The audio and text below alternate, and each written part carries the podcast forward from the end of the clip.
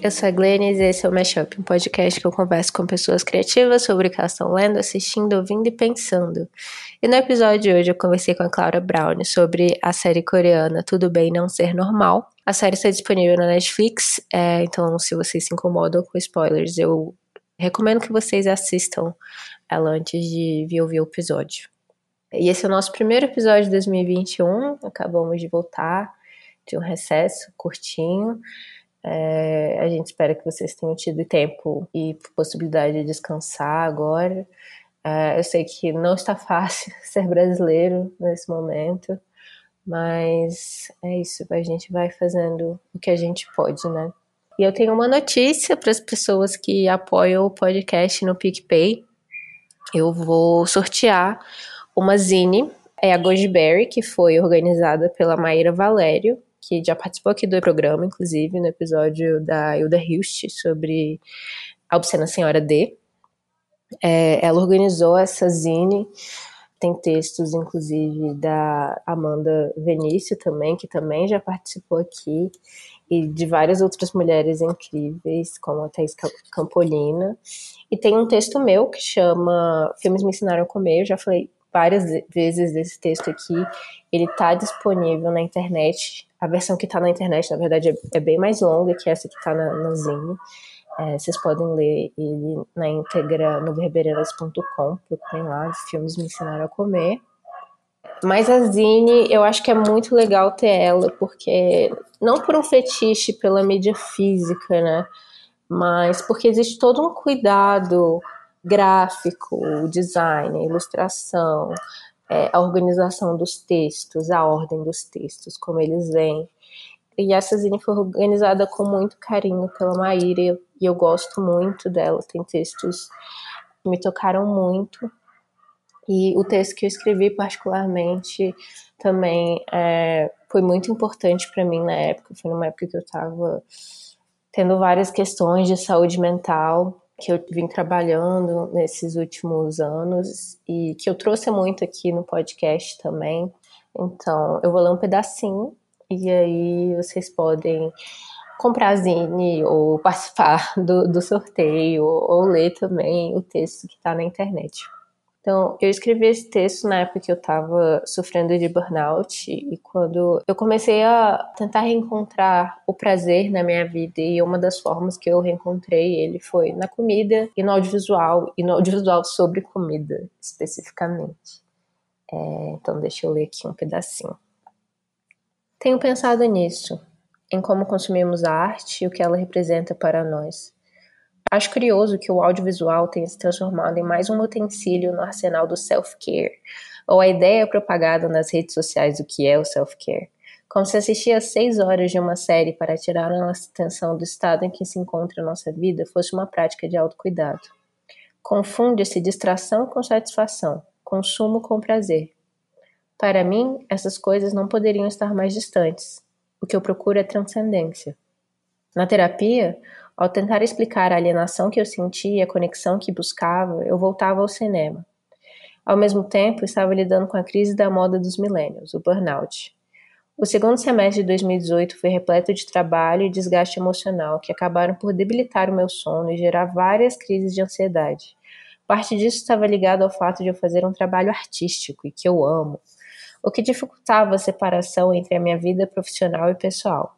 As redes sociais se tornaram um espaço de autopromoção, o que acabou ainda mais com qualquer divisão entre o trabalho e a vida privada. Momentos de descanso se tornaram escassos e carregados de culpa. A necessidade de produzir me consumia. Quando finalmente vi que estava doente, uma das primeiras coisas que eu percebi que tinha de fazer era retomar meu senso de valor, independente da produtividade escrever textos que jamais seriam publicados, ver filmes e ler livros que queria e não porque estava tentando bater uma meta, passear com o cachorro devaneador da minha vizinha por uma hora e meia, duas, entender que minha existência tinha valor, mesmo que eu não estivesse produzindo. Então é isso. Se vocês quiserem ler o resto, vocês já sabem.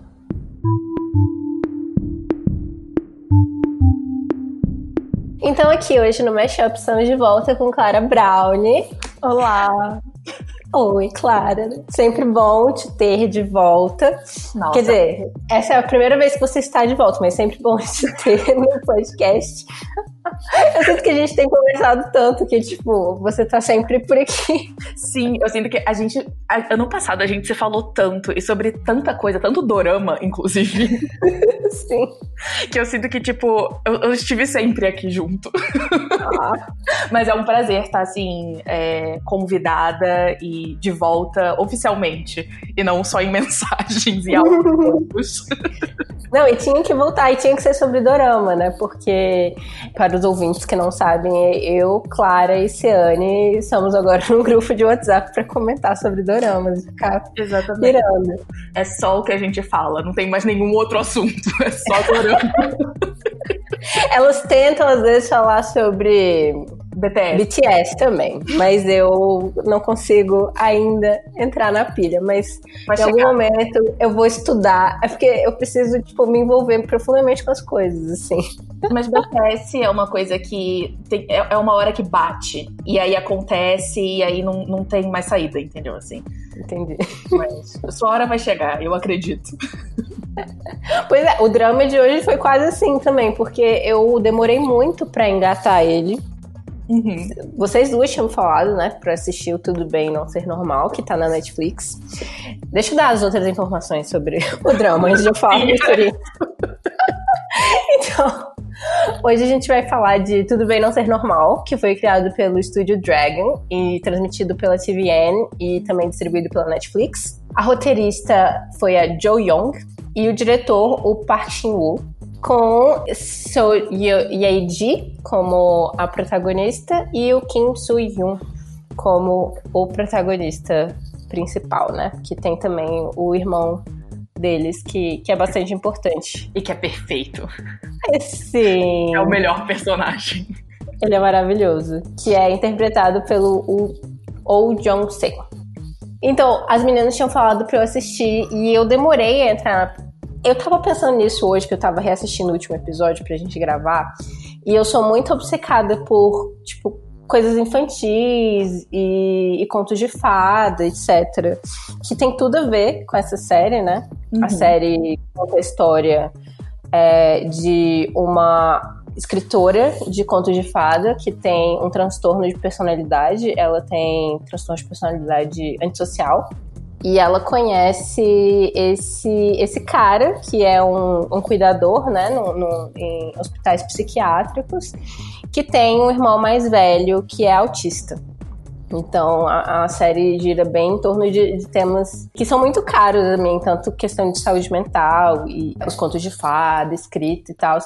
Mas é, eu acho que eu tenho um pouco de problema com, com audiovisual de fantasia, eu, eu, eu acho que eu sinto um pouco de vergonha alheia, assim, com alguns efeitos, algumas coisas assim. Eu gosto muito de ler. Sim. Coisas de fantasia, mas às vezes assistir eu fico meio tipo, ai, que brega. Exato. É porque o problema é que em geral, quando as pessoas tentam fazer uma coisa, tipo, ligada ao universo infantil para adulto, é que sempre é muito brega. Não é pouco brega, é muito brega. Sim, mas eu amo contos de fada, tipo, daquele, tipo se, se, você for ver os originais, ou da Angela Carter, que, que são para adultos também, eu amo, eu acho a escrita maravilhosa. E, e eu gosto de contos. Mas visualmente, cara, fica, eu fico um pouco.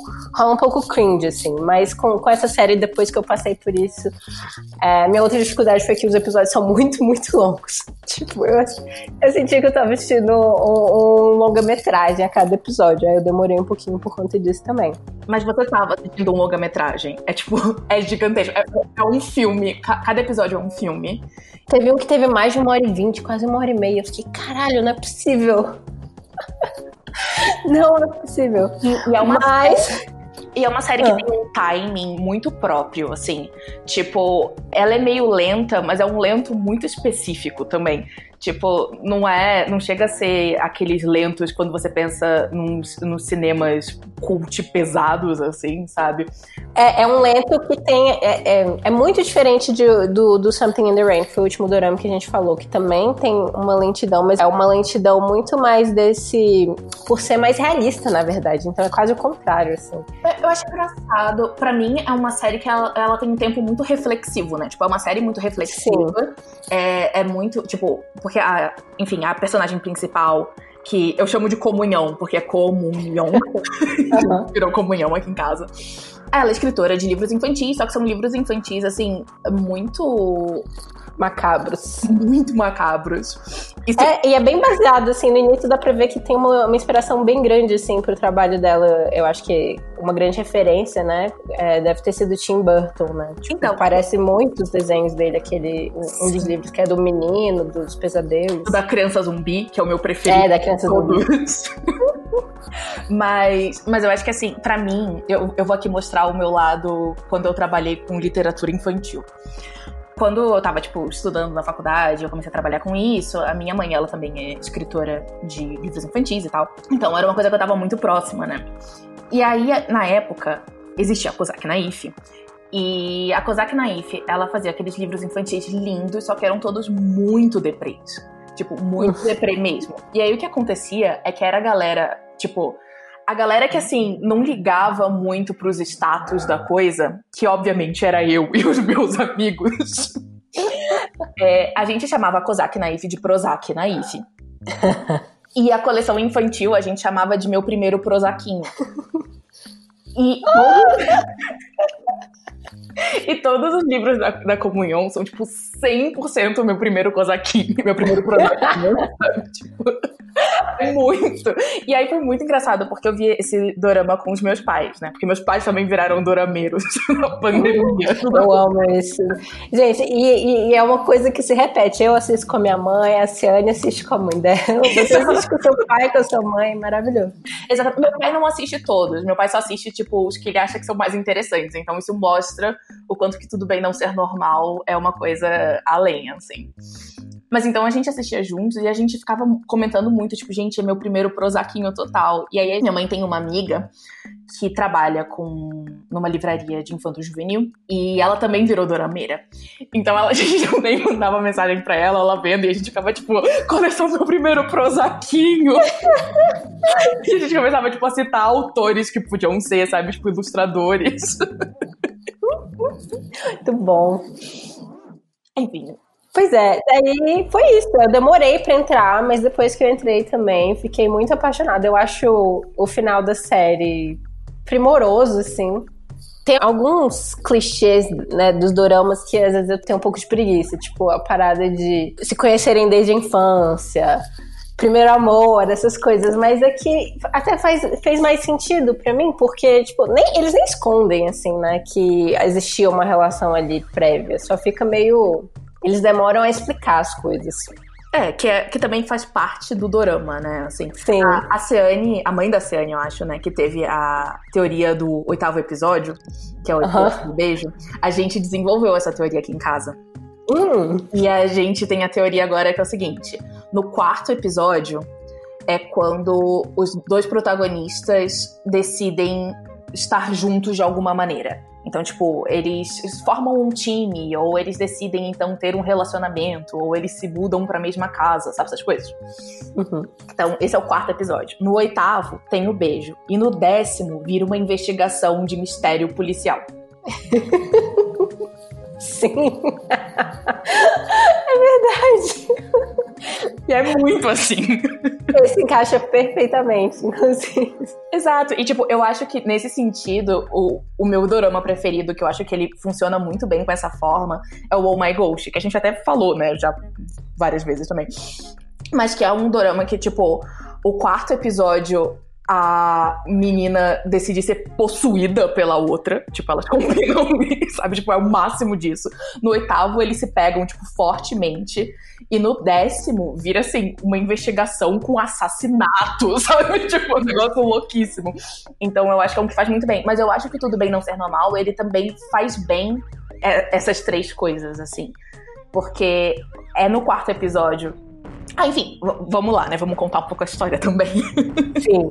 é, a, a gente tem a Comunhão, que é essa escritora de livros infantis, e ela é muito malvada, assim, né? Tipo. todo mundo acha ela uma pessoa horrorosa e ela é ótima, mas todo mundo acha ela uma Sim. pessoa horrorosa. Nossa, ela é uma, eu acho que ela é uma das minhas protagonistas favoritas de Dorama. Ela é maravilhosa. Incrível. E, e, tem essa questão do transtorno de personalidade, que é um transtorno que, que faz com que a pessoa que sofre é, dele não pense muito nas consequências morais dos seus atos e nem como as outras pessoas vão se sentir. Sim, e eu acho né? que toda uma questão também muito interessante, que eu acho que não é não é só o transtorno de personalidade dela, mas eu acho que também tem uma questão que é da criação que ela teve, uhum. que foi uma criação muito abusiva, com uma mãe muito abusiva, com um pai que não soube lidar com nada disso. É, e que projetou muito dos problemas que ele tinha com a mãe na filha. É, que eu acho que também entram muito forte, assim, né, nessa história toda. Então eu acho que é interessante um, porque não é só tipo, ah, ela tem um transtorno de personalidade e é isso. E também não é só, ah, ela é traumatizada e é isso.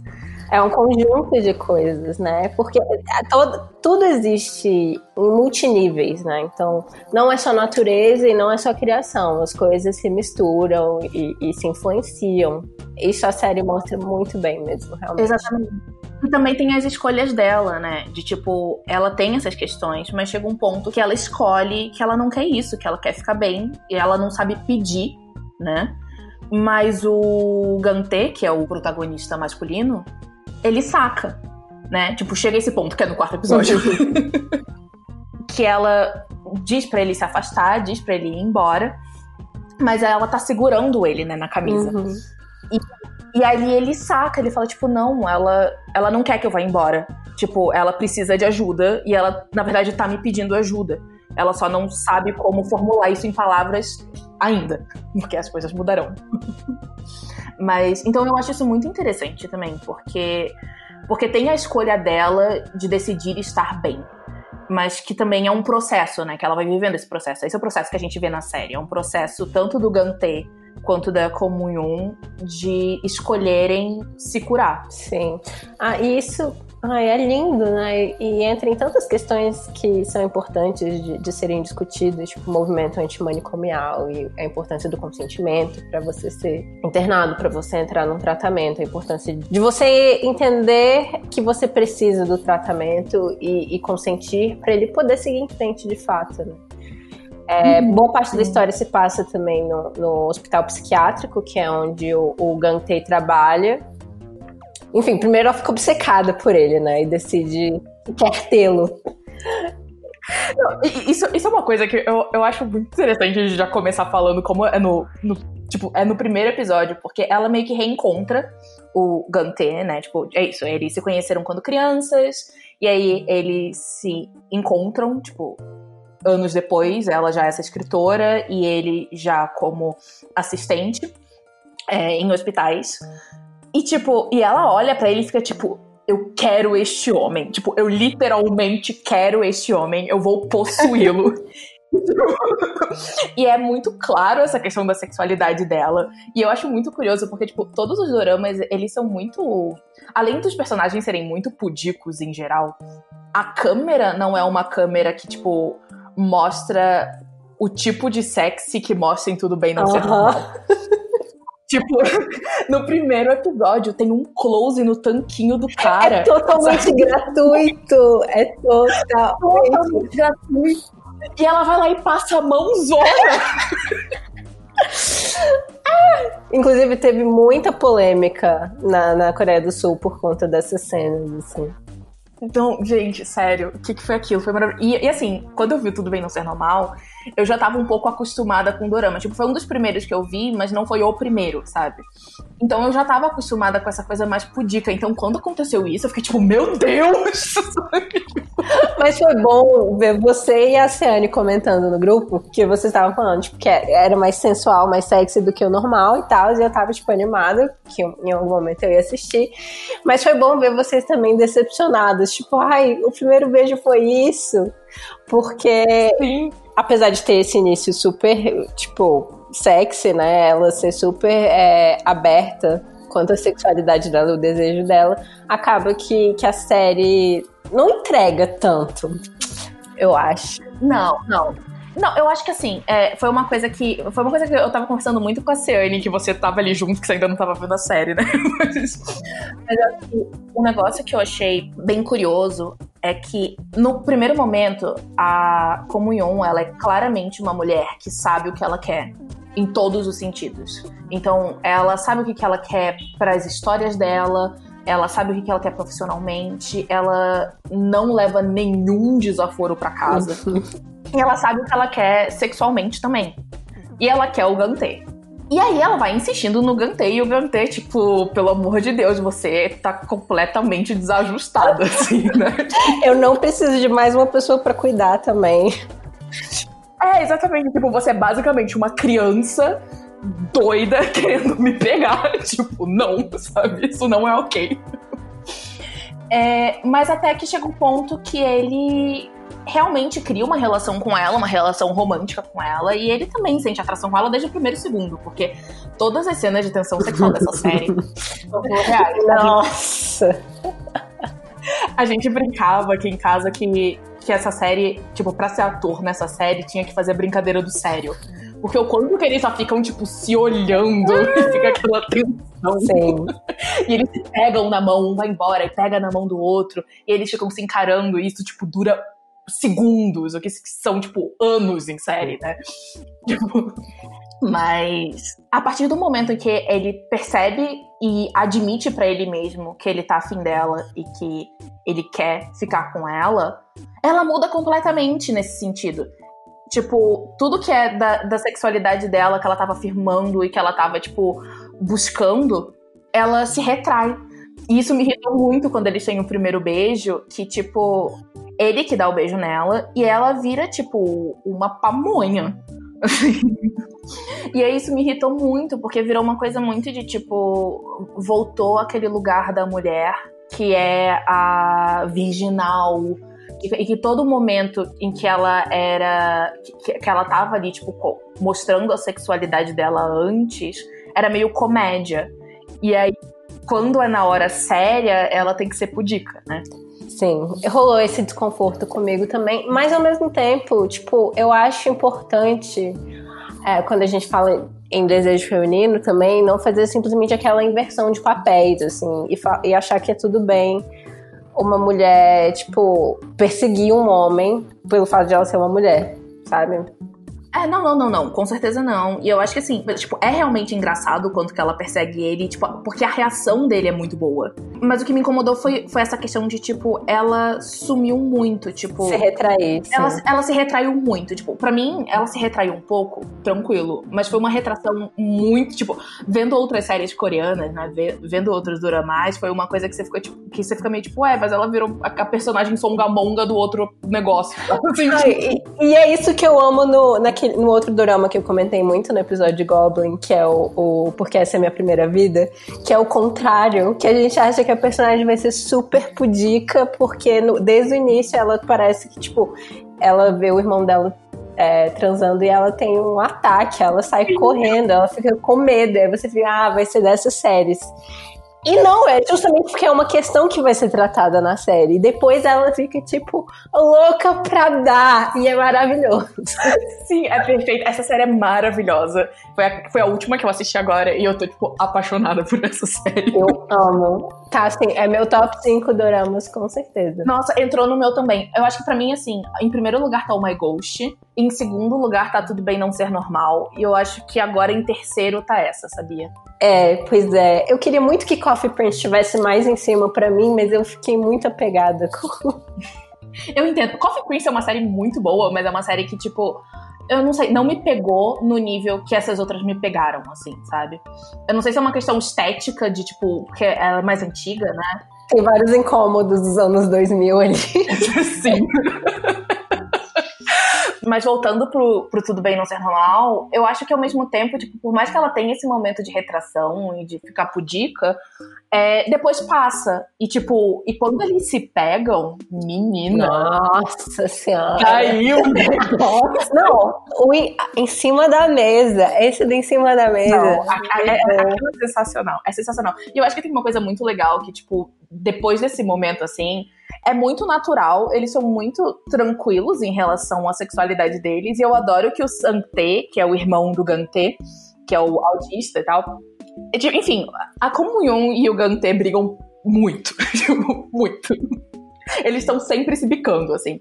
E aí Sim, que a Mas de um jeito muito amoroso, tipo, irmãos mesmo. Exato, mas tá sempre nessa. E a partir do momento que eles se pegam, depois que o Santé tem um momento de, tipo, ah, ele tem um momento de ciúmes, né? Porque ele tava sempre muito com o irmão. Mas depois disso, eu amo que ele fica tipo: beijar é melhor que brigar. Beijar é. Se peguem logo. Por favor, ninguém aguenta mais isso. Aí, já que a gente entrou no tema do do Santei, é, eu acho que é outra, outra coisa que eu amo nessa série, que é uma coisa que eu gosto em filmes e, e livros e séries que eu assisto, é famílias encontradas, né? Então tem a questão do sangue, né? E o Santei, que tem várias questões, é, como ele é autista, ele tem uma visão muito rígida do mundo, né? Então ele fica, ah, essas duas pessoas não podem ser família, porque ele não tem o mesmo sobrenome, não tem o mesmo sangue. E aí e ele vai aprendendo outras possibilidades com até com pessoas ruins, né? Inclusive com, com a grande vilã da história, com os desenhos animados que ele assiste, com a própria experiência dele. E aí eles acabam decidindo que os três são uma família, né? E eu acho é sensacional, assim, o fato de que eles decidem ser uma família não porque a, a comunhão está se envolvendo romanticamente com o Gantei, mas justamente porque ela tem uma relação única com o Gantei e ela tem uma relação única com o Santei também. Ela não está se relacionando com o Santei porque ele é irmão do Gantei apenas. Eles, de fato, têm uma afinidade muito grande que vem do fato dos dois também terem questões para tratar psiquiatricamente. Não, com certeza. E eu acho que assim, desde o começo, porque quando a Comunhão e o Gantê se reencontram, na verdade eles se reencontram por causa do Santé. O Santé era muito fã da, do trabalho da Comunhão. E aí ele vai lá na fila para pegar autógrafo dela.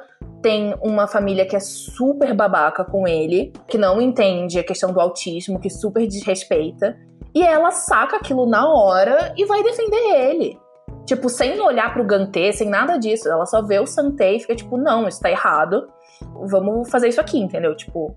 Então, ela já começa nessa forma. E eu acho que tem. Toda a relação dela com o Santê é muito linda, assim, de tipo tanto dos ciúmes que os dois sentem pelo Gantê, que eles têm que aprender a lidar, né, um com o outro, com, com os ciúmes. Eles têm essa coisa muito de irmão. E os dois são um pouco irmão mais velho e um pouco irmão mais novo, né? Ambos têm uma imaturidade que vem também de várias questões, é, das questões. Das questões pessoais deles, assim. E eu acho que é muito legal que ela fica tipo, cara, você desenha, você gosta disso, vem ilustrar meu livro. A gente vai fazer isso juntos. E não é que, tipo, ela vira e fala assim, ai, qualquer coisa que ele faz, ai, tá ótimo. Não, ela trata ele como um profissional que ele é. Como adulto, como sim. Como adulto. E que, tipo, não é todo mundo que trata ele assim, né? E aí ela vai vai falando isso, ela fica tipo, olha, não, isso tá uma merda, melhora. E aí ele fica puto. E aí ele fica tipo, olha, eu te contratei para fazer um bom trabalho. Se você não vai fazer um bom trabalho, você não tá mais contratado, entendeu? Tipo... é ótimo, né? Porque eu acho que a gente fica nessa, às vezes, numa, numa dicotomia, né? De como tratar pessoas neurotípicas. Ou como a mãe do, do, do deles tratava ele e, e, como o próprio irmão dele tratava ele no início, né? Como se ele fosse uma criança e que tudo ele precisasse deles. E ele acaba acreditando nisso também. E aí vem outra pessoa neuroatípica e tipo, que saca, saca? Eu sou uma adulta, as pessoas, eu tenho que viver como adulta e tenho que tratar dos tratar como adulto, vou te tratar como adulto também, sabe? Eles têm várias outras questões de maturidade, ambos. Mas em termos de trabalho, ele era totalmente capaz de trabalhar Sim, ele é totalmente capaz de muitas coisas, assim. E ela coloca isso, né? Tipo, olha, você é um adulto funcional, você faz milhões de coisas. E que eu acho legal também que quando. Não, é só ela que faz isso, né? O diretor do hospital também fica tipo: olha, você é um adulto, então vamos fazer aqui. Você quer fazer a, a, a pintura, né, no, na parede. E aí é muito bom também, porque o diretor do hospital tá numa vibe meio tipo. Menos adulta, no sentido de tipo tem uma coisa de tipo, ah, faz aqui, meio ocupacional. E o, e o Santé vira e fala assim: não, eu vou ser pago por esse trabalho. Sim! Inclusive, eu amo o ator que faz o diretor. Os personagens dele são sempre fantásticos em todos os doramas que eu vi, mesmo quando ele é detestável. Sim, ele, ele é ótimo. Ele fez um papel em Uma Noite de Primavera que ele é detestável, mas esse ator é muito carismático. Então eu sempre quero ver mais dele, assim. Sim. Não, ele e, e a atriz que faz a mãe da Juri, que a gente nem comentou Ai, dela eu amo. Eu amo a mãe da Juri e eu amo que eles têm, tipo, levemente um romance, mas que nenhum dos dois leva muito a sério, sabe? que é meio ah, eu fui muito apaixonado por você, eu ainda sou me apaixonado por você. E ela foi tipo, ah, tá, beleza, sabe? Tanto faz, vamos aí. Assim, depende de vocês terem um relacionamento sério. Espero que um dia vocês possam ter um relacionamento engraçado. Exato. Ah, eles são muito bons. E eu acho que eles fazem um par muito legal também, de tipo, de ajudar é, todos, né? Assim. Eu acho que, que tipo, o diretor ele fica, obviamente, muito mais próximo do Santé. Mas também com o Gantê e a mãe da Juri com o Gantê também é ótimo. E eu amo quando, tipo. Porque vamos lá, vamos também explicar. A Juri, ela é, tipo, ex-coleguinha da Comunhão e ela é apaixonada pelo Gantê. E ela fica puta que ela saca que o Gantê é afim da Comunhão e a Comunhão é afim dele. Mas, enfim, mas eles ainda não. Quer dizer, ele ainda não sabe disso, a Comunhão sabe muito bem. É, e ela fica meio tentando alguma coisa com o Gantê de qualquer forma, e não, não rola. E ela tra também trabalha no hospital, né? E aí eu amo a parte que a mãe dela só chega e fala, tipo, filha, na boa, o que, que ele traz pra mesa? e pior que ela gosta dele, né? Tipo, ela adora. Ela consegue separar as coisas. Ela adora maturidade. Maturidade é bom também. Olha, ele é um filho para mim, a gente colocou ele aqui em casa, sabe? Tipo, a gente alimenta esse menino, não tem problema nenhum. Mas o que, que ele tá trazendo pra mesa, assim, sabe? Pro seu relacionamento? Ele não traz nada, ele só é bonito, ele só é uma cara bonita, sabe? Existem homens melhores. Vai procurar um melhor, vai. Você também tá precisando dar, minha filha, vai lá. Nossa, é. Ela tava querendo muito que a filha dela desse. Nossa, ela tava muito. E ela tava precisando mesmo menina reprimida, bichinha. Quando ela bebia. Nossa, era maravilhoso. Ela, ela bêbada era, era quando eu gostava dela, porque ô menina chata.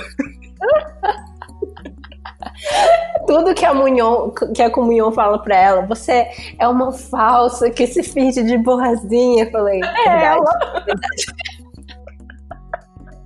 Mas uma coisa que eu gosto também é que, tipo, a Juri, ela também vai se encontrando nessas, né? Ela também saca que aquilo não tem nada a ver. E fica meio tipo, mano, dane-se isso aí também, sabe? Tipo, e eu amo quando ela fica puta e ela só, tipo, fala tudo e dá porrada no, naquele editor. É muito bom. Eu amo a relação deles. Eu, eu vou dizer uma coisa que, que eu não devia falar isso em voz alta, mas eu adoro uma relação em que a mulher bonita dá porrada no cara. Eu amo. Eu amo muito. Ele, ele é muito cara que gosta de apanhar de mulher bonita. Todas as pessoas nessa. Todos os homens nessa série, inclusive. Essa série é uma série só feita de homens que gostam de apanhar de mulher bonita. Tipo, sem exceção. O único que, que briga de volta é o Santei. Por quê? Sim. Porque ele não gosta de apanhar, né? Ele, tipo, é. Ele é... Mas é. E, e, menos o, também o melhor amigo do Gangtê, que na verdade ele queria apanhar do Santé. Definitivamente. Sim. Esse, nos últimos episódios, que essas relações, né? Todo mundo tem relações muito únicas entre eles, né? Então tem essa relação do Santei com, com o melhor amigo do. O, como é que é o nome dele? Jansu? Eu não lembro também. Ai eu espero que, que isso não seja muito ruim da minha parte, mas, é, não, mas eu é lembro dos nomes dos protagonistas, mas às vezes é difícil. Não, mas é porque é muita gente. É muita gente. É muita gente. É, eles desenvolvem uma relação única, eles têm uma relação única, o Santei com o melhor amigo do Gantei, o Gantei com o melhor amigo dele. O melhor amigo também tem, tipo, formas que ele pensa sobre a comunhão. Sim, e sobre a Juri também. Sobre a Juri também, e sobre a assistente lá. Sim. A diretora de A tontinha, coitada. Eu amo ela! Eu também, mas ela é muito burrinha, cara. Mas é por querer também, eu adorei descobrir isso, mas pro final. Sim. Porque já que ele está nesse mundo misógino patriarcal, use da sua feminilidade, fofura pra alguma coisa. Ai, é muito bom. Nossa, tem tanta coisa essa série. Mas assim, eu acho que uma das coisas que pra mim ficou muito. Porque uma coisa que, tipo, enquanto eu tava vendo a série me incomodou foi que, assim, logo no começo, né, tipo, eles se mudam pra essa cidade que tem esse hospital, que é onde ele. O, o Gantê começa a trabalhar, o Santé começa, tipo, dar rolê por lá. E aí tem, tipo, várias coisas que acontecem, né? Então a primeira história que tem é a história do filho do político Uhum. Ai, eu amo ele. Eu também. E eu fiquei muito, tipo, eu amei o personagem. É um personagem muito legal. O filho do político, ele é exibicionista, né? Então, tipo, ele fica saindo pelado por aí. E o pai morre de vergonha e tem toda essa questão de, tipo, ele ser político e tal. Então. E aí o pai quer meio que, tipo, esconder o filho, e aí interna sem ser da vontade do filho, o filho fica super mal. É, tipo, toda uma situação horrível, que acho que volta para aquilo que a gente comentou da importância, que, tipo, que a série coloca essa questão da importância, que é, tipo, a internação não pode ser contra a vontade do paciente. O paciente tem que entender que ele precisa de ajuda e que ali ele vai ser ajudado e tem que ser um lugar que realmente ajude, né? E esse esse cara eu esqueci o nome do personagem também. Mas, enfim, ele tá completamente maluco, não sei o quê. E aí a, a, a comunhão, ela saca e, tipo, meio que sequestra ele. e, tipo, leva ele para dar um rolê. E o Gantê fica puto e vai atrás dela. E ela tá tipo, não, foda-se essa merda. E ela pega o carro e tipo, vamos passar por cima dessa, dessa calçada aqui, foda-se essa bosta, vamos pra pracinha. E aí o filho do político, ele tem esse momento de tipo de liberdade que ele e que ele vive essa loucura e, e a comunhão ela tipo leva ele exatamente para onde tá o pai, exatamente para eles se confrontarem. Tipo, é uma confrontação, ela tá colocando ali de cara e eu acho que quando o Gantê saca isso, que ele tá puto o tempo todo. Ele tá tipo, cara, eu não acredito que ela tá fazendo isso. Isso é muito irresponsável. Tipo, todas essas questões. E quando ele saca isso e ele vê que, na verdade, ela tá ajudando ele a se curar, mas de uma forma que não é muito ortodoxa. Exatamente, não é muito ortodoxa. É ali que ele começa a ficar interessado nela, né? Porque ele entende. E eu acho interessante que eles têm. Os dois, de novo, né? Volta muito essa questão da cura para mim. Porque os dois, eles curam os outros. Eles são duas pessoas que estão ali para curar os outros, mas eles fazem de formas muito diferentes por causa dos traumas de cada um, que não foram curados. Então, o Gantê, ele retrai absolutamente tudo. Tipo, ele é uma bomba prestes a explodir a qualquer momento, assim. Ele vai engolindo, engolindo, engolindo, engolindo. Eu acho muito curioso que ele chama ela de um livro em branco, quando ele é o livro em branco, né? Em vários sentidos. Tipo, ele exprime todos os sentimentos dele, ele não quer demonstrar nada. Mas aí... Ele vive para os outros. Mas aí eu acho que tem várias questões. Porque. Porque a gente pode pensar também que exatamente porque ele vive nessa ele se vê nela, né? Não, eu acho que ele vive tanto nessa interioridade dele e ela ela joga tudo para fora, né? O que aparenta num primeiro momento, a gente sabe que não é isso, mas o que aparenta é que ela sempre reage no primeiro momento e é isso, e aquilo não fica nela, né? Sim, todos os impulsos dela, ela, ela dá vazão, parece. Exatamente, exatamente. Então é como se ela só expressasse tudo, né? Tipo, só colocasse para fora e ele só coloca para dentro. É, então tem essa dualidade muito grande. Então, pra ela ele... explode, ele implode. É, e tipo, ele é doido para explodir.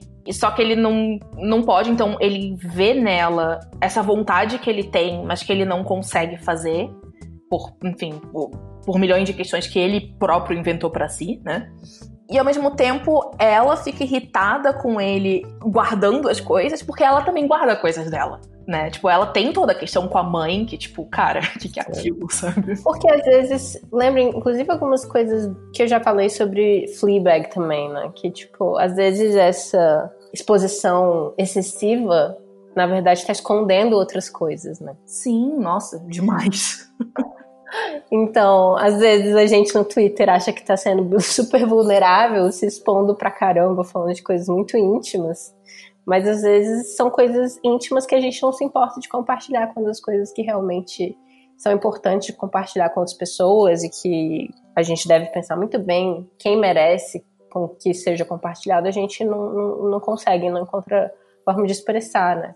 E eu acho que tem uma outra coisa, foi uma coisa que uma amiga minha falou para mim, porque eu não sei o que, que acontece, tipo, é um fenômeno muito esquisito que acontece, que as pessoas me acham muito misteriosa, e eu fico tipo, gente, eu literalmente só falo a primeira coisa que vem na minha cabeça, sabe? Tipo, eu sou zero misteriosa. E eu tava comentando isso com uma amiga minha uma vez. E ela falou, tipo, mas eu acho que exatamente porque você fala as coisas que parece misterioso, porque elas ficam, tipo, não é possível, sabe? tipo, como, como, sabe? O que, que, que tá acontecendo? pra ela falar o que ela tá falando. E eu fico, tipo, não, pode ser. Mas eu acho que tem um pouco isso, assim, de tipo. Quando você acha que você tá escondendo as coisas, você não tá, e o contrário, assim, sabe? Tipo, eu acho que isso rola. Uhum. Sim. E, e, eu acho que isso é uma coisa que, que esses personagens têm, assim. E outra coisa que eu acho interessante é um pouco sobre os papéis de gênero, que eu acho que o, o Gantei ocupa um lugar que historicamente é muito feminino, né? O lugar do cuidador até até no mundo profissional mesmo, enfermeiras, professoras, né, de, de ensino fundamental. Pessoas que cuidam geralmente são mulheres, né? E mulheres, é, mães também, né? Tem a questão da maternidade. Tem todo uma, um, um apagamento também da interioridade, do, da individualidade da mulher, né? Quando ela se torna mãe. E, isso é uma coisa que a gente vê muito no Gantê, né? Ele é uma pessoa que vive em função dos outros ele vive para cuidar, ele não, ele não pode fazer escolhas pensando em si mesmo, ele está sempre pensando no irmão. Sim, e que é interessante porque na verdade o irmão não quer isso, né? Sim. Tipo, o, o irmão ele fala tipo, olha, me deixa, sabe? Tipo, você, você pode fazer suas próprias escolhas. E que eu acho que é uma coisa que a Comunhão também vai falando para ele, de tipo, cara, ok, sabe, você tem um irmão, mas e daí? Assim, sabe? Tipo, você é uma pessoa ainda. Uma pessoa, exatamente, você é uma pessoa. Existe além dele. E dá pra. E, e, eu acho que o negócio que eles têm que encontrar juntos é que, tipo, a, a, a comunhão ela é muito só ela, né? E ele é muito só o outro.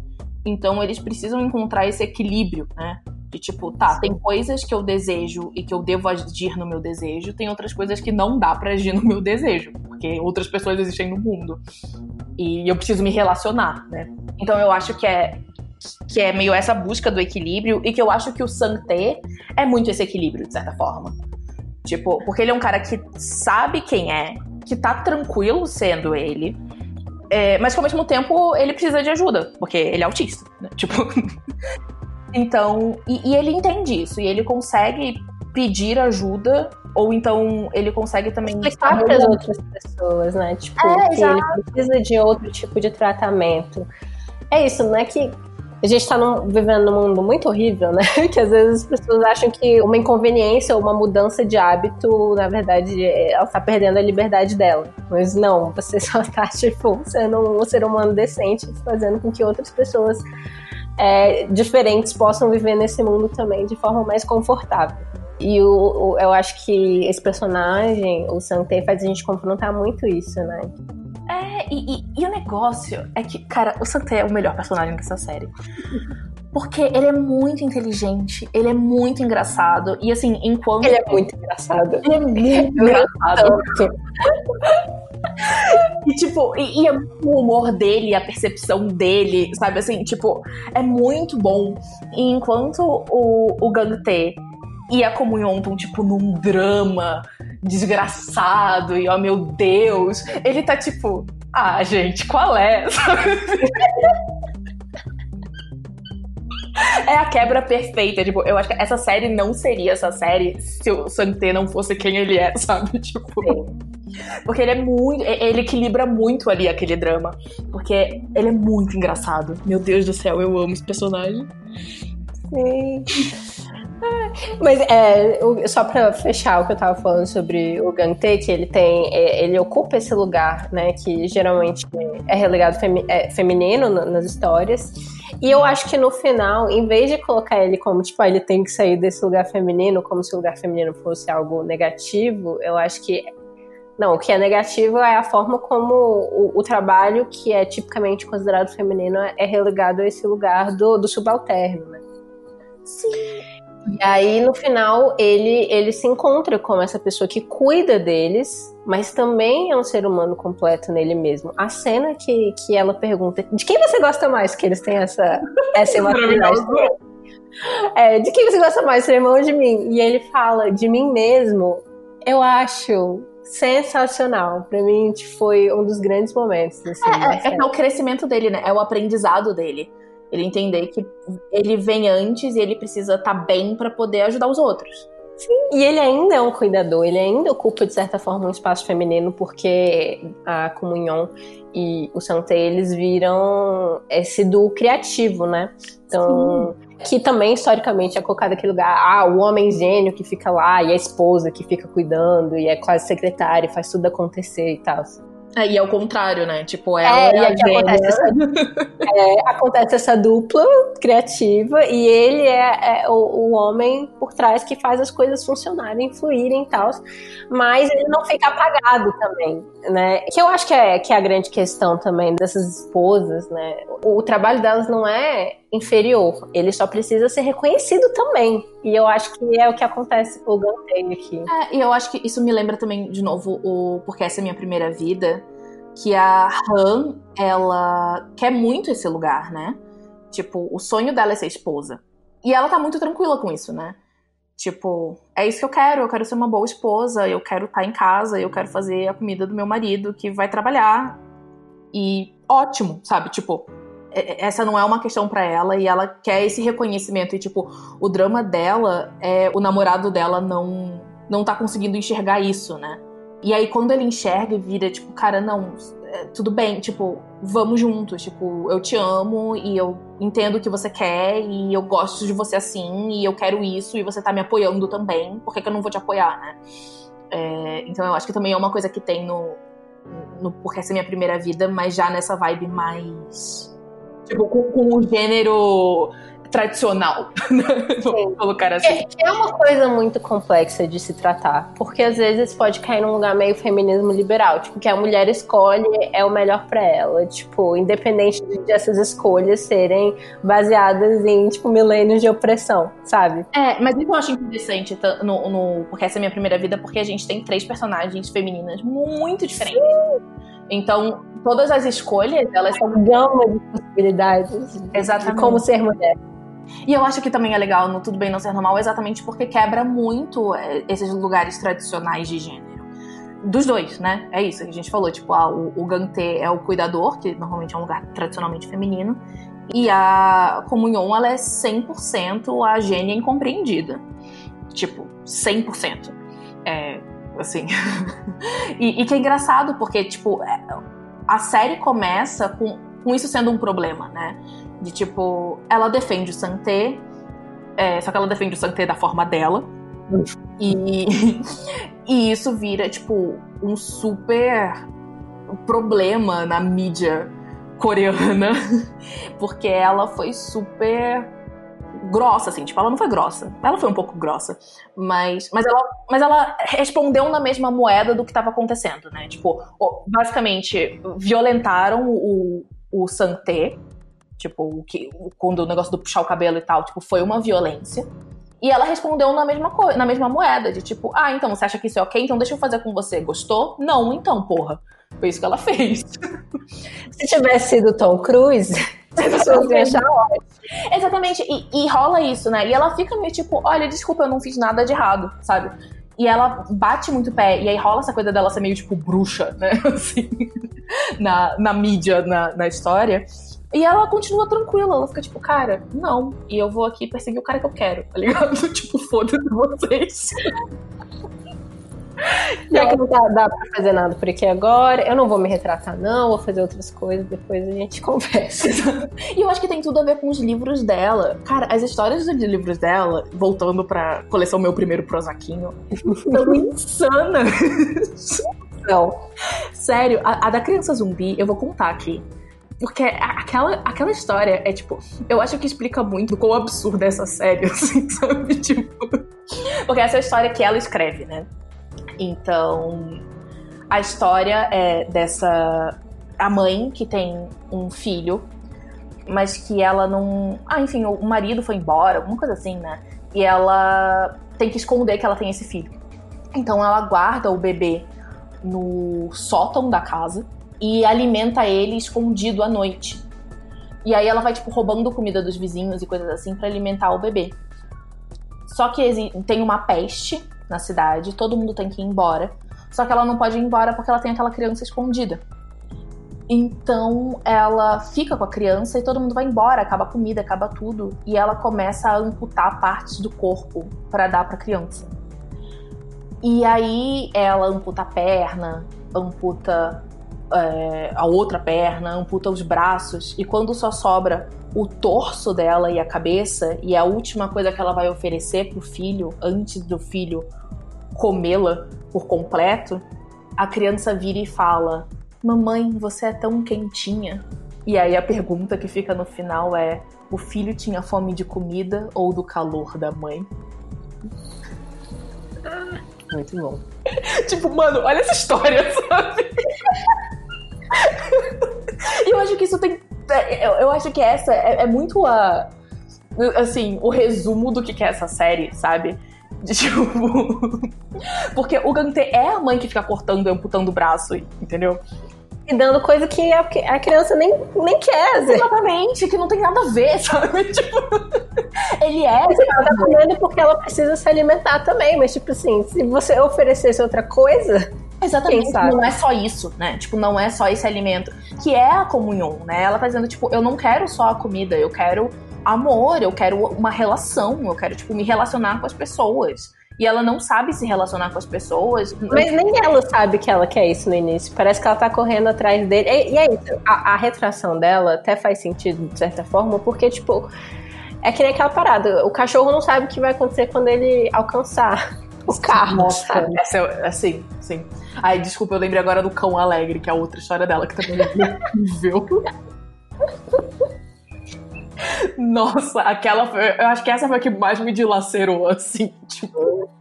Que, que, é tipo um cachorro que tá, também tá sempre fazendo festa para todo mundo, mas na verdade ele é um cachorro em depressão. E, tipo, quando perguntam, ah, por que você não sai daí e vai, tipo, viver sua vida? Ele responde, tipo, porque eu não sei fazer mais nada do que isso. Tipo, o quê? Sabe? Enfim, é muito pesado. São os livros. Primeiro prosaquinho total. É total. total. e mas eu acho que, te, que, que, tem essas questões. Os livros dela são muito interessantes nisso, porque são livros que claramente mostram a interioridade dela, mas de formas muito curiosas, né? Uhum. E aquele outro também da mão e o tamboril, que a mãe joga a criança no lago. Aquele, é Aquele é o mais pesado de todos. Eu não... Todas as histórias são muito boas. Espero que eles façam os livros reais. Fizeram, eles fizeram. Sério? Sério, eles fizeram. Tipo, eles não fizeram muitos, eu acho, mas depois que eu terminei de ver a série, eu fui pesquisar. E eles fizeram sim, eles fizeram todos os livros dela. É, e estão vendendo, tipo, por uma, por uma editora lá, que eu não sei qual é. Mas, mas isso rolou e eu fiquei, com, eu fiquei com muita vontade de ter. Eu fiquei tipo, nossa, esse foi o momento que eu fiquei triste que a Kozak Knife não existe, porque ela sempre traria esse livro pro Brasil. Ai, seria incrível. Mas assim, sério, se eu tivesse dinheiro, é porque eu não tenho, mas se eu tivesse dinheiro para gastar, assim, aleatoriamente, eu 100% compraria esses livros. Em coreano mesmo. Um, porque eu tô aprendendo Sim, coreano. Você tá aprendendo. Exato. Mas dois, porque são umas histórias muito loucas, assim, tipo, vale. Nossa, deve ser incrível.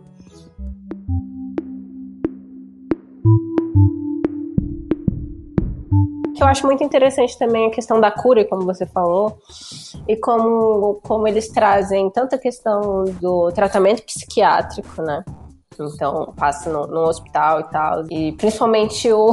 Acaba que o, quem faz mais sessões é, é o cuidador, né? É, é o, é o com, com o diretor do hospital. Mas eu acho interessante como a, a, cura se dá por essas duas vias, né? Mais uma vez é uma coisa de vários lugares, assim. Então, tipo, tem tanto a questão profissional de ir no psicólogo, de ir no psiquiatra, e tem a questão é, relacional. Então, tipo, eles, eles entendem que eles precisam de outros ser huma seres humanos para sobreviver. Tem um episódio em que essa é a grande sacada, né? Todos nós somos fracos. Só os psicopatas são fortes, porque eles conseguem viver sozinhos. E, e a gente não, a gente precisa um dos outros, e isso é bom. Sim, e, e, eu acho eu acho muito legal porque, tipo, a, a, gente não falou muito disso aqui, mas é porque tem toda a relação entre os personagens que estão nesse hospital, né?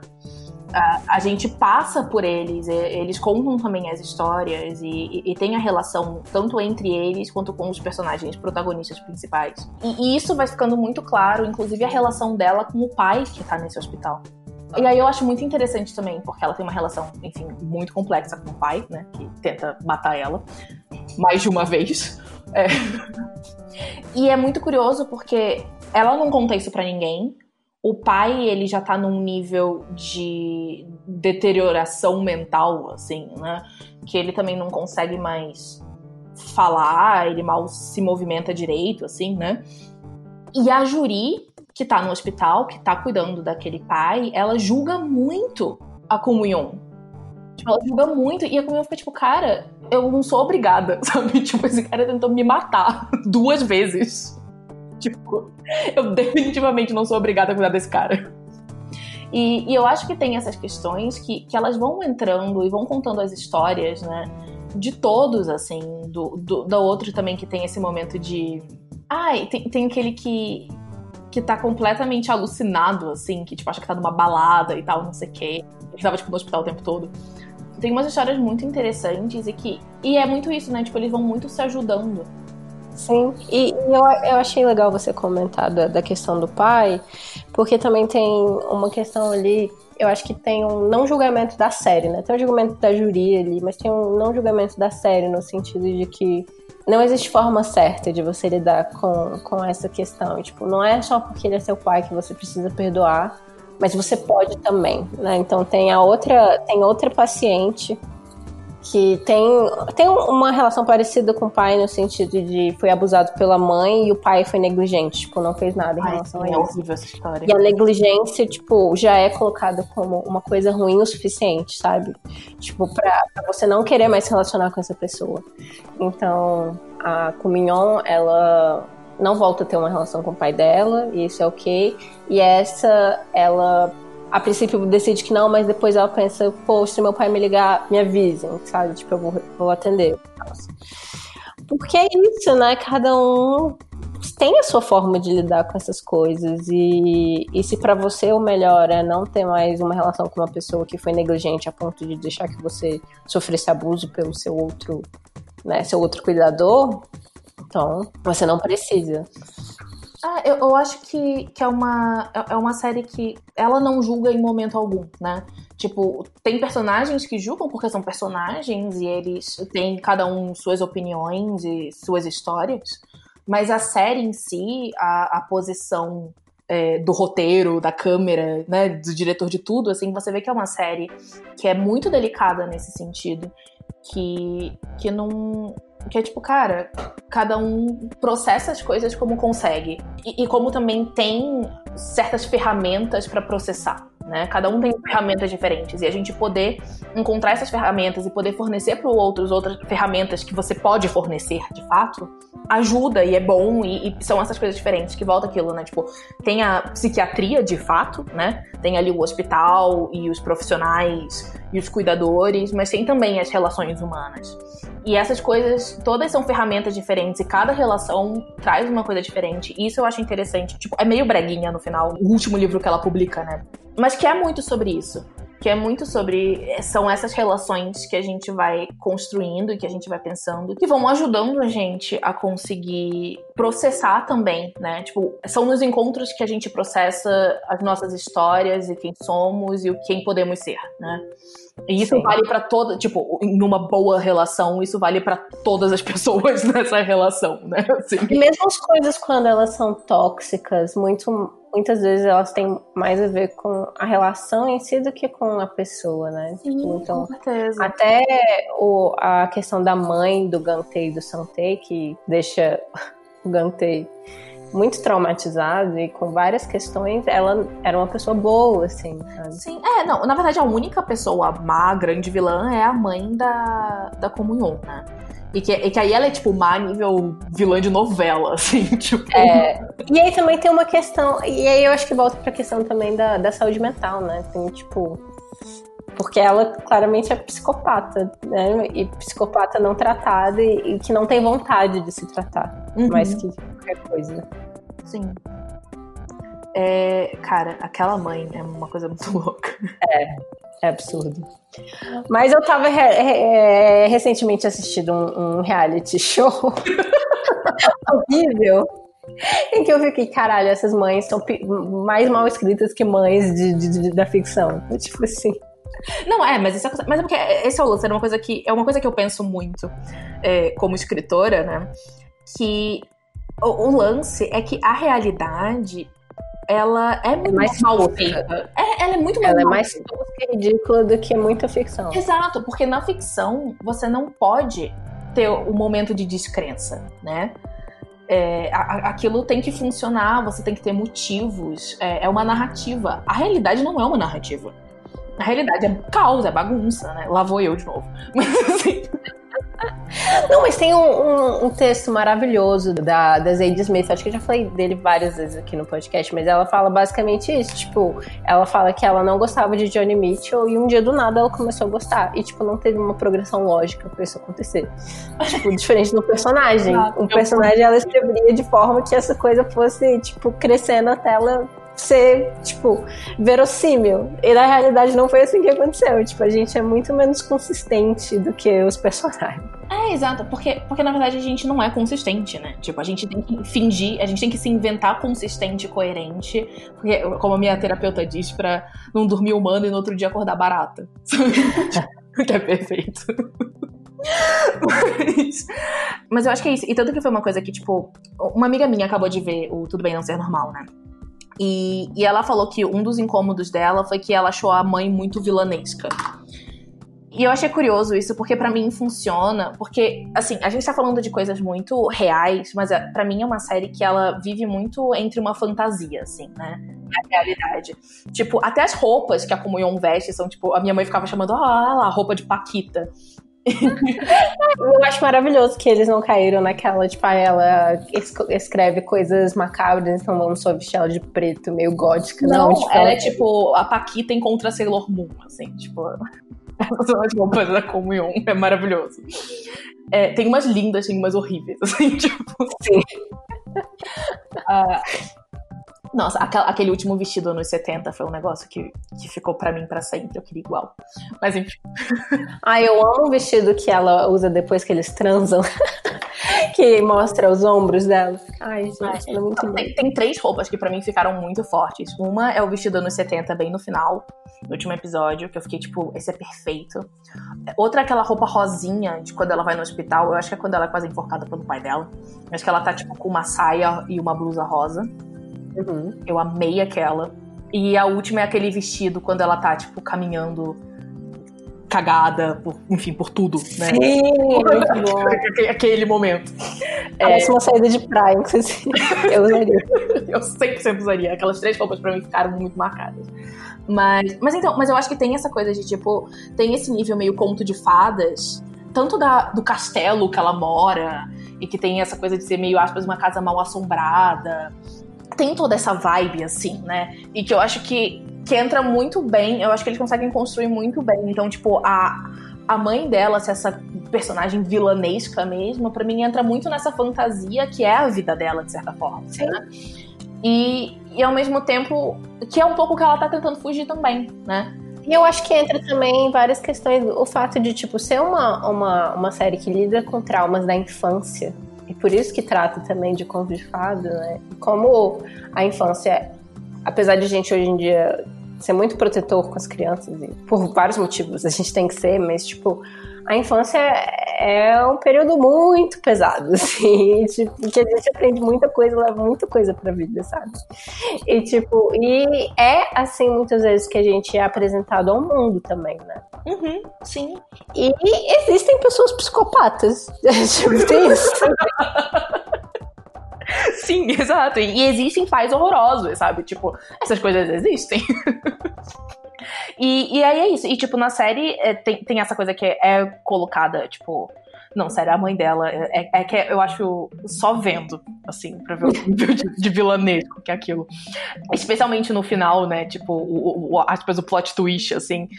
Que, que, tipo, a explicação. Inclusive, só o fato de a gente estar tá falando da mãe dela já é meio que um um grande spoiler, né? Porque. É, é, a gente tá 100% dando, tipo, spoiler sem dar spoiler aqui.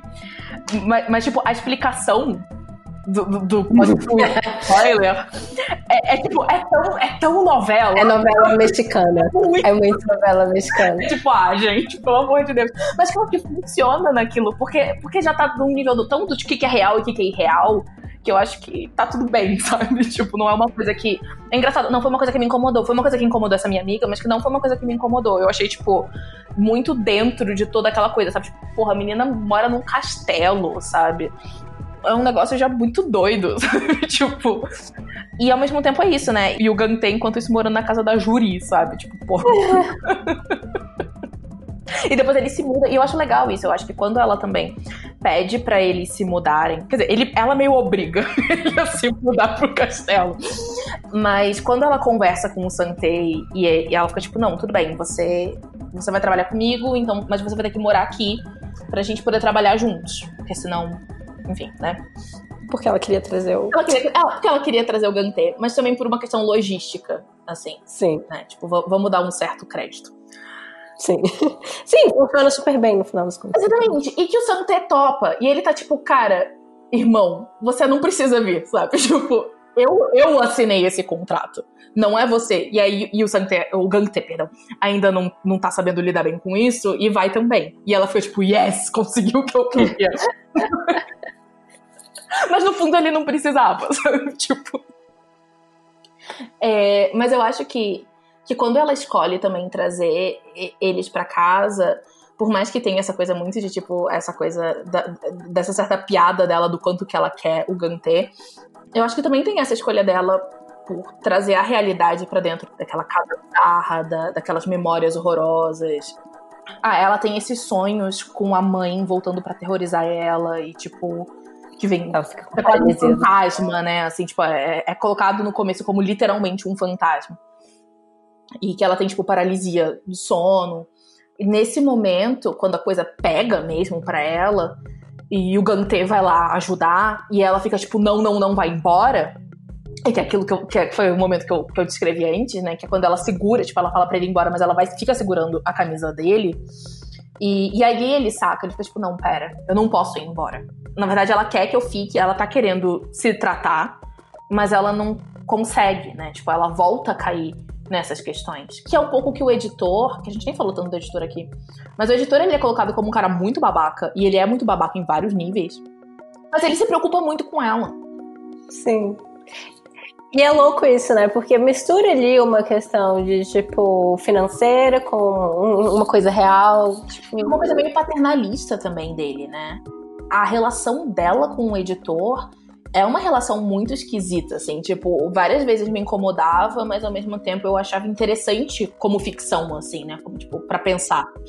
E ele tem isso, tipo, tanto que ele vai pra cidade pra estar tá com ela, e ela fica, tipo, não, vaza daqui, e ele fica, tipo, não, eu vou continuar aqui, e, tipo, ele tá ali por uma questão, de certa forma, financeira, porque é ela que traz o lucro da empresa, mas ele tá muito ali por uma questão de, tipo, eu sei que ela vai se ferrar, é, eu sei no que que ela cai, eu sei os traumas que essa menina tem e eu não quero que ela passe por isso de novo. Eu me preocupo com ela. Tipo, existe uma preocupação muito genuína da parte do, do editor dos problemas que, que, ele sabe que ela tem psicologicamente, dos traumas que ela tem que ela não conseguiu resolver e que ele não sabe como ajudar, mas que ele tá ali de olho, né? É, e é, é, isso, às vezes as coisas não são tão puras, né? Tipo, como a gente vê no, nos contos de fadas mesmo. às vezes as coisas se misturam, motivações genuínas e motivações egoístas são estão misturadas às vezes. É, e eu acho que tem uma coisa que, assim, hoje em dia a, a, gente tá com uma questão de recepção de obras no geral muito complicada, né? Porque tem um movimento de, tipo, de querer uma. De, de, de tipo, recepção de obras que quer que as obras tenham personagens é, muito muito perfeitos, muito perfeitos, moralmente Exatamente. superiores, muito limpinhos, sabe? Que é o me lembra o episódio que teve aqui do Crepúsculo com a Stephanie com o Orlando falando de tipo, pô, eles tiraram tudo que é de legal do vampiro, sabe? Tudo e, e deixou essa coisa asseada, limpinha, né? E eu acho que tem isso, tipo, a, a, a gente tá num ponto que, que existe uma cobrança de personagens e de histórias é... higienizadas muito higienizadas e que, tipo, não é assim, sabe? Tipo, e, e nem é interessante ser assim, pensando como, como ficção mesmo, sabe? E, e aí eu acho que essa série faz bem isso, sabe? Tipo, é uma série que não é assim, sabe? Tipo, e que mistura muito, muita coisa, né? A gente tá falando, mistura o conto de fadas, e o conto de fadas truzão, assim, né? Tipo, um negócio raiz, é, pesado, aquelas histórias que você fica tipo, mano, contavam isso pra criança, sabe? Enfim, com, com essa, com a realidade e, e os dois níveis de, tipo, do, do que é legal e do que não é legal dos dois, né? É, tem essa mistura de tudo, assim, desses tipos de personagens, é, de alguns muito mais caricatas e outros já não tanto. Enfim, tudo isso vai se misturando na série. E, e eu acho que é bem trabalhado. Eu acho que é uma série muito bem trabalhada nesse sentido, assim, de tipo, eles sabem o que, que tá o quê. E ele também é isso, né? Tipo, tem esse drama enorme e ao mesmo tempo tem uma comédia muito boa, sabe? Sim. É, eu, eu, acho que tem esse, esse, mix que é muito legal. É uma série muito divertida, cara. É muito divertida, sim. E dá pra assistir a conta gotas, porque os episódios são gigantes. É, não, total. Tipo, não assista isso de uma vez, sabe? É porque geralmente o, o dorama me deixa obcecado. Eu tenho que ver tudo de uma vez, mas essa, essa série vai deixar cansado. Assim. tipo, calma.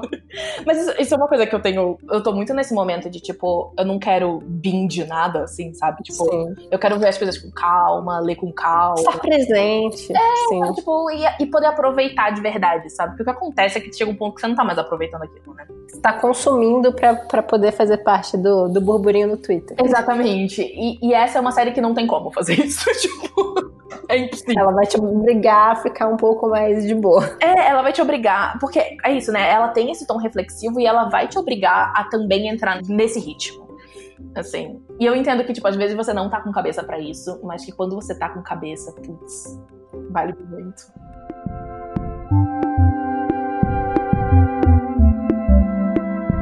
Eu tenho uma pergunta final para fazer para você. Ah, ok. Então vamos lá. Querida Clara, sua segunda participação. Então, geralmente, quando o, os convidados retornam, eu pergunto para eles é, qual é a sua rotina criativa, se você tem algum é, alguma mandinga que te ajuda a entrar nesse espaço para criar, para escrever, para desenhar. Zero. Assim, tipo, caos! É, é, é uma bagunça. É, eu adoraria ter uma rotina, eu acho que seria ótimo, acho que seria uma coisa que ia me ajudar muito. Eu terminei, teria terminado de escrever meu livro se eu tivesse uma rotina, mas eu não tenho. Então, assim, é completamente caótico. Eu acordo em horários aleatórios e faço as coisas em horários aleatórios e eu vivo cada dia de uma vez. Tipo, ah, o que, que tem para fazer hoje? É bom também. Tipo, tem trabalho, tem isso, tem aquilo, e aí, enfim, então é muito louco. Eu não tenho muita rotina, mas eu percebo hoje em dia que tem coisas que eu sempre faço. É, eu desenho muito, muito, muito, muito, muito. É, desenhar para mim não é uma coisa tão profissional. E eu acho importante não ser profissional, exatamente. Uhum. Tipo, uma válvula de escape, aquela coisa, né? Tipo, eu já transformei minha escrita em uma coisa profissional e agora eu odeio escrever. Logo, eu não vou cometer esse mesmo erro com os meus desenhos, sabe? Uhum. É, mas então eu sempre tiro, tipo, quando, principalmente quando eu tô com muita já dor de cabeça, assim, do computador e tal, eu sempre tiro uns minutinhos para desenhar alguma coisa, e aí eu paro, e aí depois eu volto. E pode ser literalmente qualquer coisa. Tipo, a quantidade de flores e florzinha feliz que eu tenho desenhada. Ou, tipo, é, sei lá, cogumelos, sabe? Tipo, assim. É, mas eu faço muito isso. Eu escuto muita música, que eu acho que é uma questão que me ajuda muito a criar. E eu acho que o lance é que meio que eu só não paro. Tipo, eu, eu, não, eu não recomendo nada disso, tá? Mas, tipo, pra deixar bem claro, eu não recomendo. Mas eu acho muito bom. Eu acho que é legal entrar, entrar num espaço criativo sem ter essa pressão do tipo, preciso ser produtivo. É. Né? Então, o, colocar o desenho nesse lugar talvez seja. É, e mesmo, bom. e mesmo a minha escrita, tipo, a minha escrita pessoal, né? Tipo, das coisas que eu tô escrevendo, os projetos que eu tenho, que é, não, não tem, tipo, sei lá, não, não, não tem um prazo prazo, são coisas que, que eu prefiro deixar desse jeito, porque eu acho que tem um tempo de maturação muito importante. Mas o que, eu, o que acaba acontece muito é que eu tenho muitas ideias ao mesmo tempo. E eu tô sempre pensando nelas. Então, por mais que tipo, eu não tenha uma rotina de, tipo, chegar e fazer, eu tô sempre elaborando elas na minha cabeça. Então, tipo, eu tô. Ah, eu tô escrevendo um livro, só que eu tenho a ideia de um outro livro na minha cabeça. porque essa sou eu. Então, o que, que eu tô fazendo? Eu tô, tipo, escrevendo o meu livro, de fato. Mas quando eu não tô fazendo isso, ou quando eu tô fazendo, tipo, literalmente qualquer coisa, sabe assim, tipo, cozinhando, indo dormir, tomando banho, eu fico pensando nos personagens desse outro livro. E aí eu fico rindo sozinha, assim, sabe? tipo, e me divertindo com opções e com histórias. Então eu tenho muito isso. E aí o que acontece é que, como eu tô sempre muito pensando nessas coisas, na hora que eu sento para escrever, acaba que eu já processei muita coisa ali, eu, em geral, consigo ir mais rápido, sabe? Ah, legal. Mas, mas assim, é zero rotina. zero estrutura. Mas zero tudo bem, estrutura. é o que funciona para você também. Exatamente. A, a, minha estrutura é o caos. Acabou. On brand demais. Amei. e eu aqui dizendo que ninguém é coerente, né? é verdade.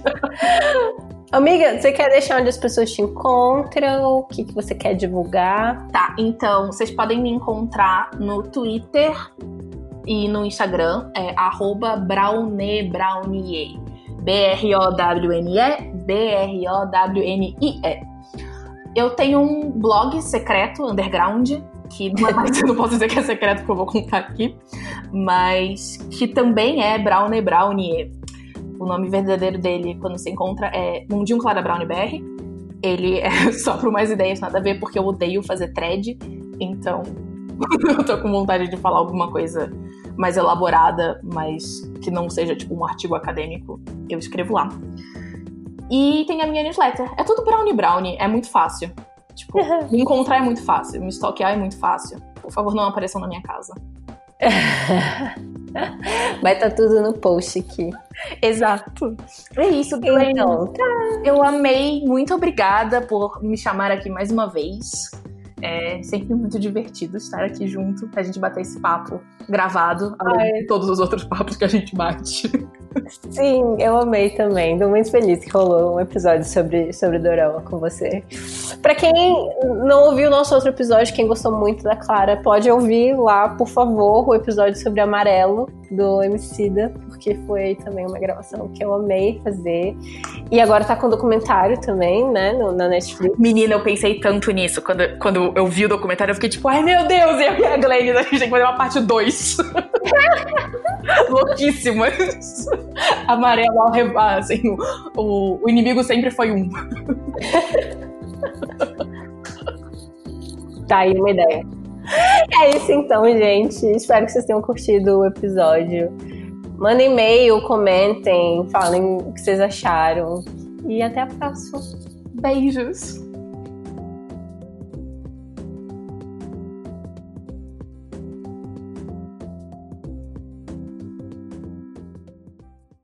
O Mashup foi criado e é produzido por mim, Glennis Cardoso, editado pelo Ícaro Souza, e as músicas são do Poddington Bear e In Love with the Ghost.